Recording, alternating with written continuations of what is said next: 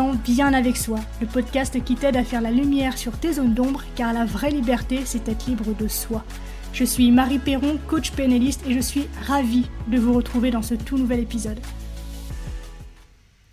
Hello Je suis absolument ravie de t'accueillir dans ce 36e épisode dans lequel nous allons cheminer ensemble pour enfin accepter d'avaler cette fameuse pilule rouge proposée par Morpheus et donc enfin découvrir le monde tel qu'il est lorsqu'il n'est pas ce que nous pensons qu'il est.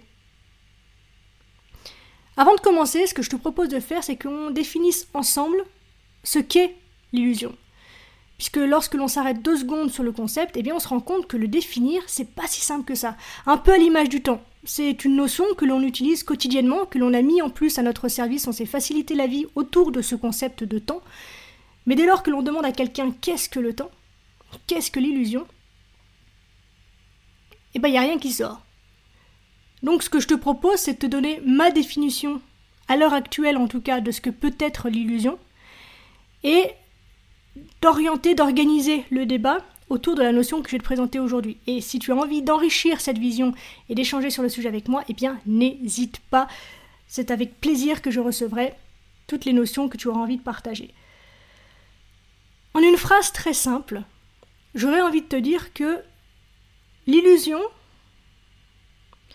c'est croire à toutes les histoires qui nous font quitter l'instant présent. Pour moi, l'illusion, ce serait un jeu joué en permanence par la conscience qui s'autorise absolument tout. C'est même plutôt, j'irais même plus loin en disant que c'est une identification à ce jeu qui est joué en permanence par la conscience qui s'autorise tout. Et notamment, elle s'autorise à imaginer être séparée d'elle-même. Et cette séparation, eh bien, nous la croyons réelle, nous croyons être notre corps, et ça, c'est une illusion.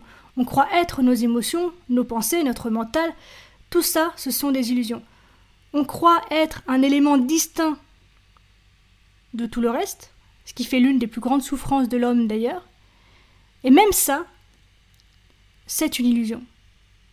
Je ne suis pas mes pensées, je ne suis pas mon mental, je ne suis pas mes émotions, je ne suis pas ma douleur, je ne suis pas ma souffrance, je ne suis pas mes mots, je ne suis pas mon prénom, je ne suis pas mon corps, je ne suis pas mes cellules, je ne suis pas mon âme. On n'est rien de tout ça. Nous ne sommes finalement que ce qui observe tout ça. Et donc, comment passer en fait de cet état de je suis attaché à mon corps, mes pensées, mon mental, mes émotions, ma souffrance, mon histoire, mon vocabulaire, ma famille, ma ville, et j'insiste sur le me, me, me, parce que toute cette attache est le ciment de notre illusion.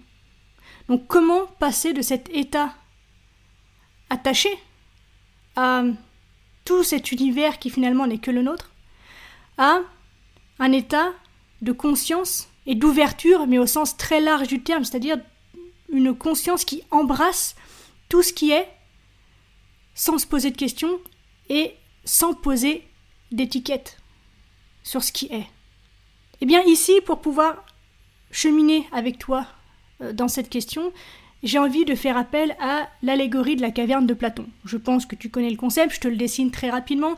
On a des hommes qui sont enchaînés dos à un mur et qui sont contraints de regarder dans une seule et même direction à savoir un autre mur situé en face d'eux sur lequel sont projetés des ombres d'objets choisis par les sophistes, si on reprend la, caverne de Platon au sens propre, hein, qui considèrent que c'est ce qui est à transmettre, et donc ces hommes enchaînés, qui sont contraints de ne voir que ça, considèrent que les ombres projetées sur le mur sont la réalité, sont le monde dans lequel ils vivent, sont eux-mêmes finalement, puisque la projection de leur propre ombre fait partie de cet univers en deux dimensions et sans couleur.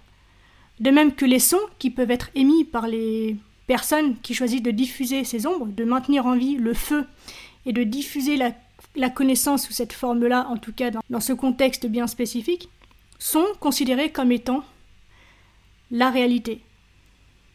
Et donc, comment passer de ce stade, comme je te le disais tout à l'heure, de je suis attaché au fond de la grotte, à regarder un mur qui me fait croire que mon monde c'est ça, à je choisis de me défaire de mes chaînes et de sortir de la grotte pour expérimenter la vie à la lumière de la vérité et de ce qu'elle est véritablement. Et plutôt que l'allégorie de la caverne que tu as déjà entendue peut-être un million de fois, j'ai envie de te partager ma propre expérience, puisque figure-toi que ce mouvement de sortir de la caverne pour euh, s'exposer à la vie, eh bien je l'ai vécu au sens propre, puisque j'ai personnellement grandi enfermé dans une cave, et donc j'ai vraiment eu ce chemin de sortir de l'ombre pour aller m'exposer à la lumière. Et donc, à cette époque, j'étais confronté à deux types d'illusions. La première, c'est celle que tout le monde vit, dans le sens où toute personne qui reçoit une éducation, qu'elle soit parentale, scolaire ou sociétale, fait partie de ces personnes enchaînées au fond de la caverne, puisque toutes ces formes d'éducation sont des cavernes, finalement, à, proprement parler, puisque ce ne sont rien d'autre que des injonctions que nous recevons et que nous acceptons de considérer comme étant la réalité. Donc ça, ce sont les cavernes d'à peu près tout le monde. Ma caverne à moi, mon illusion à moi à cette époque-là, elle n'était pas projetée sur le mur. C'est toute celle que j'ai créée pour survivre psychiquement, mais donc à travers mon imaginaire. Mon illusion à moi, je l'ai construite de toutes pièces dans ma tête. Et l'imagination est vraiment, vraiment un outil extraordinaire. On peut tout créer à partir de l'imagination. Et déjà à cette époque, j'étais jeune, j'avais peut-être déjà 8-9 ans, et je comprenais déjà par l'expérience le pouvoir de l'imagination sur la réalité et sur ma vie, puisque j'ai très vite compris que mon cerveau ne faisait pas la différence entre une expérience vécue à l'extérieur, on va dire, et une expérience vécue dans mon imaginaire. Et donc pendant des années, je me suis nourri de la réalité créée par mon imaginaire. Et donc, tu l'auras compris, l'imagination est donc bien un outil formidable, mais qui, comme toute chose, en fonction de l'usage qu'on en fait, peut nous servir ou nous desservir. Et donc, dans l'exemple que je te prends, eh bien, moi, le mental, finalement, me permettait de m'hypnotiser dans le but de fuir certaines douleurs. Et donc, je pense que je ne suis pas la seule à vivre ce genre de choses, puisque combien sommes-nous à être complètement enfermés dans notre imaginaire, dans notre bulle, qui plus est aujourd'hui on a tous un casque sur les oreilles lorsque l'on sort par exemple, donc on est tous enfermés dans nos petits mondes étroits en fait, régis par des lois qui ne concernent que nous et qui ne prennent que très peu en considération justement le monde extérieur. Donc, enfermés dans ces bulles personnelles, on s'invente des scénarios qui sont meilleurs pour plus tard, des scénarios par lesquels on peut entrer dans un déni de la réalité présente et donc entrer dans la victimisation plutôt que dans notre propre responsabilité ou encore à attendre le fameux miracle qui viendra nous sortir de notre merde ad vitam aeternam. La prison, la cave, la caverne que l'on crée dans ces moments-là par le biais de notre mental se nourrit de notre ignorance, de notre souffrance, de notre ennui, de l'attente, de notre conditionnement, de nos peurs et de nos projections. Tout ce que je viens de citer là, cette énumération, font le terreau qui viennent nourrir les illusions offertes par le mental.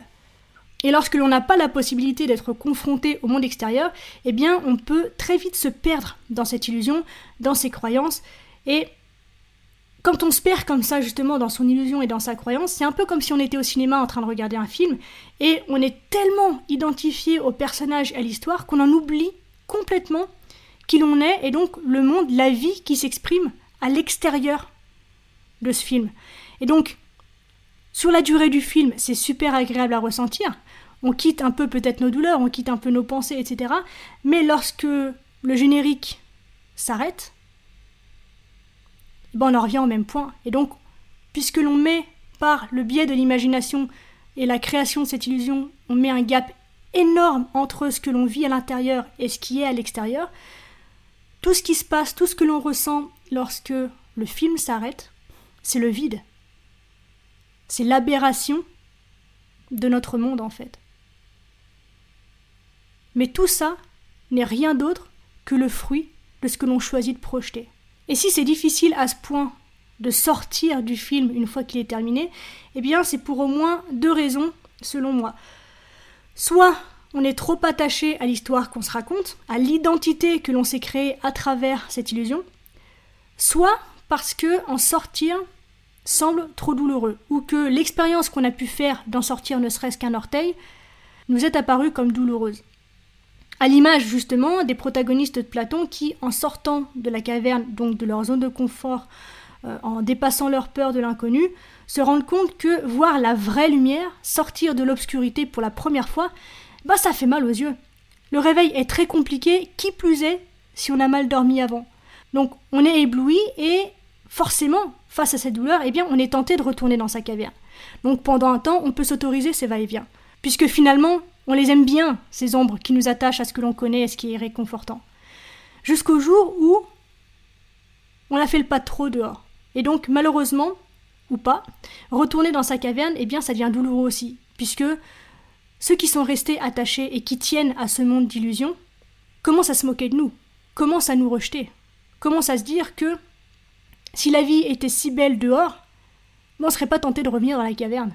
Et donc, on vit cette transition, ce moment où on est suspendu entre deux mondes parallèles, et euh, entre les deux, notre cœur balance en fait. Et à ce moment-là, on a le choix justement de reprendre la pilule bleue et de retrouver le confort de ses chaînes au fond de la caverne, ou d'avaler définitivement la pilule rouge et de laisser derrière soi ce monde d'illusions. Donc finalement, pour sortir de ces illusions et pour divorcer d'avec cette identité autocréée, eh bien il est nécessaire, je pense que tu l'auras compris, de faire évoluer ces perceptions, en évitant notamment tout ce qui va être de l'ordre des projections ou encore des attentes, que ce soit sur la vie, sur soi, sur les autres, sur la société ou encore sur le monde.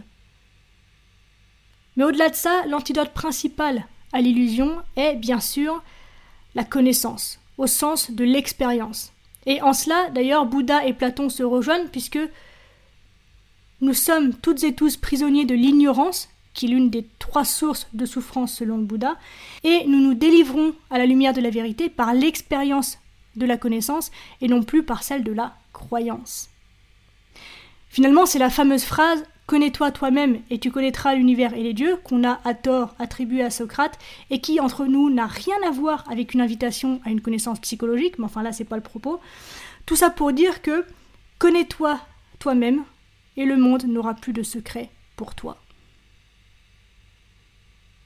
On arrive déjà à la fin de cet épisode. Merci du fond du cœur de l'avoir écouté jusqu'au bout. J'espère qu'il t'a plu.